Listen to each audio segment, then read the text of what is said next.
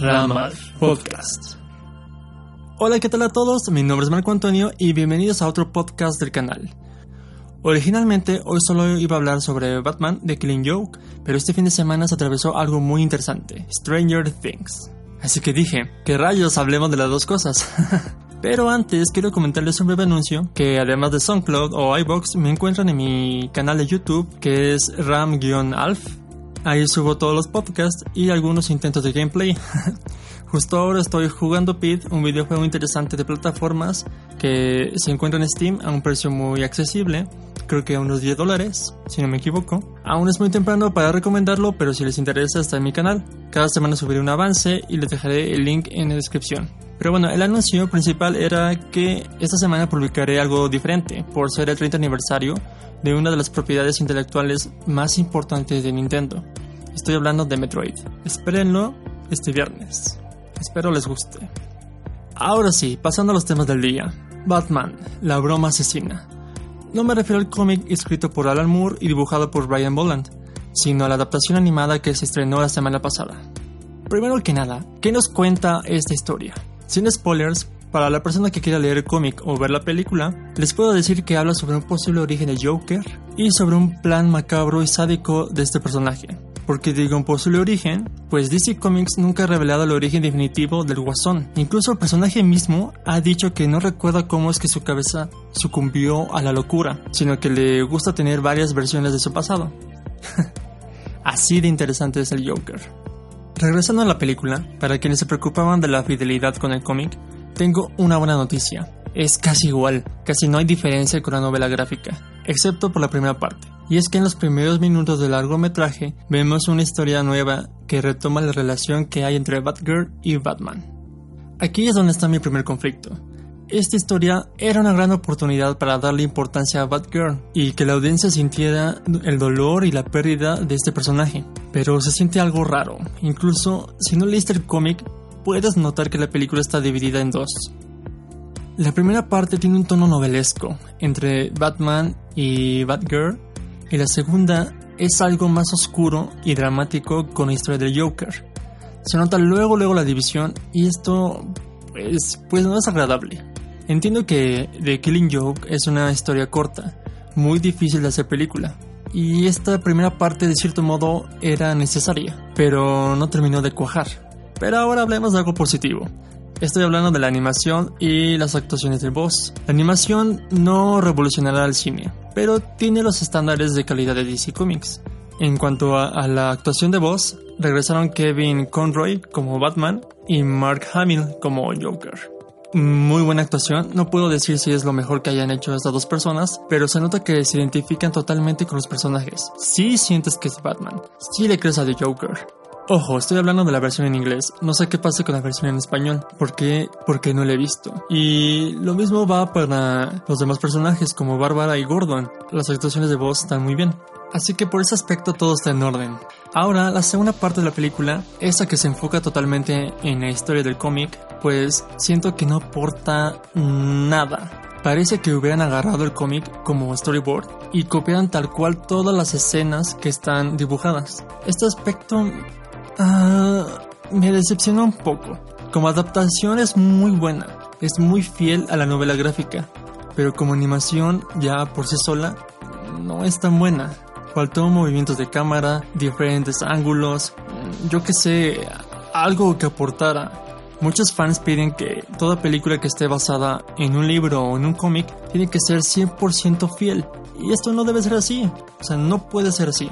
El cine tiene su propio lenguaje y tiene que adaptarse la historia a este lenguaje. No me malinterpreten, si no quieres leer el cómic, puede que esta película sea la solución para ti. Solo quiero decir que, así hablando en frío, esta adaptación no aporta nada nuevo y se siente un poco dividida. Por todo eso le daría como un 80 de calificación. Es buena adaptación, no es muy buena animación por sí sola, pero bueno, o sea, no es pésima, no es mala.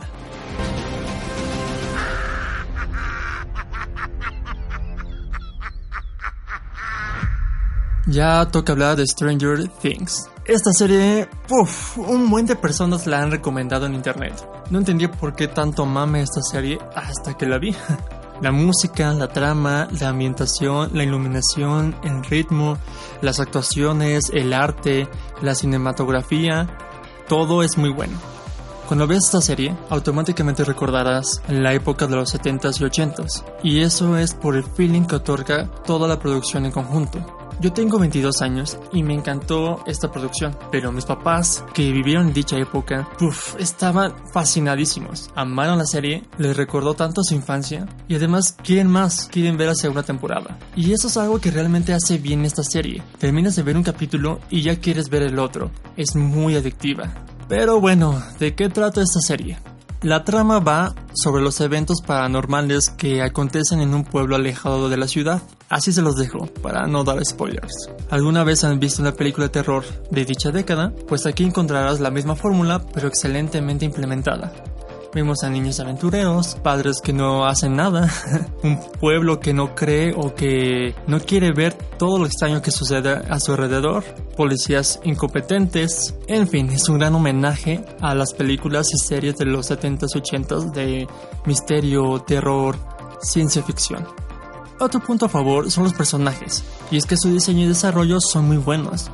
Desde los niños como Mike Wheeler hasta el jefe de policía, eh, Jim Hopper, siente simpatía por todos ellos. Hasta Eleven u Once, que casi no tiene diálogos, el público logra ponerse en sus zapatos y comprender su situación.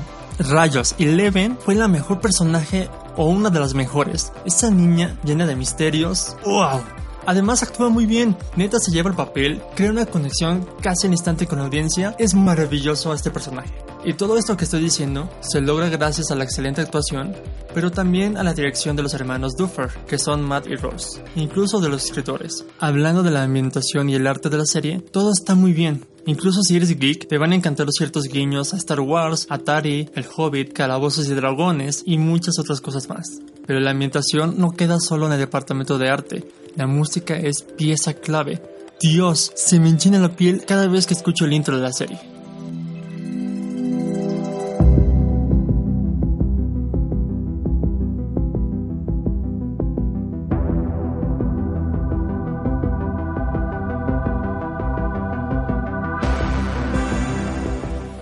Asimismo, los movimientos de cámara, ángulos, iluminación, todo está perfectamente coordinado para transmitir las emociones correctas, dependiendo de lo que esté ocurriendo.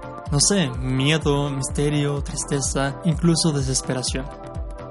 Y esta es mi opinión respecto a Stranger Things. Es lo más que puedo decir sin estropearles la trama. El único fallo que le encuentro es que tal vez, si no te gusta el género de terror o ciencia ficción, o incluso las películas de los 70s u 80s, esta serie no es parte.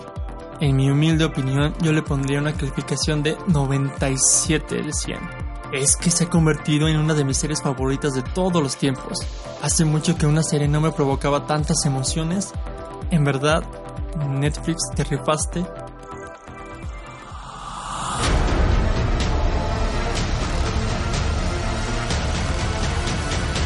Esto es todo por hoy amigos, recuerden que me pueden encontrar en Twitter como marco-ramal. Les dejo en la descripción mis otras redes sociales como Facebook y YouTube. Ah, y recuerden que tendré algo especial esta semana con relación al 30 aniversario de Metroid. Mi nombre es Marco Antonio y nos vemos hasta la próxima. Adiós.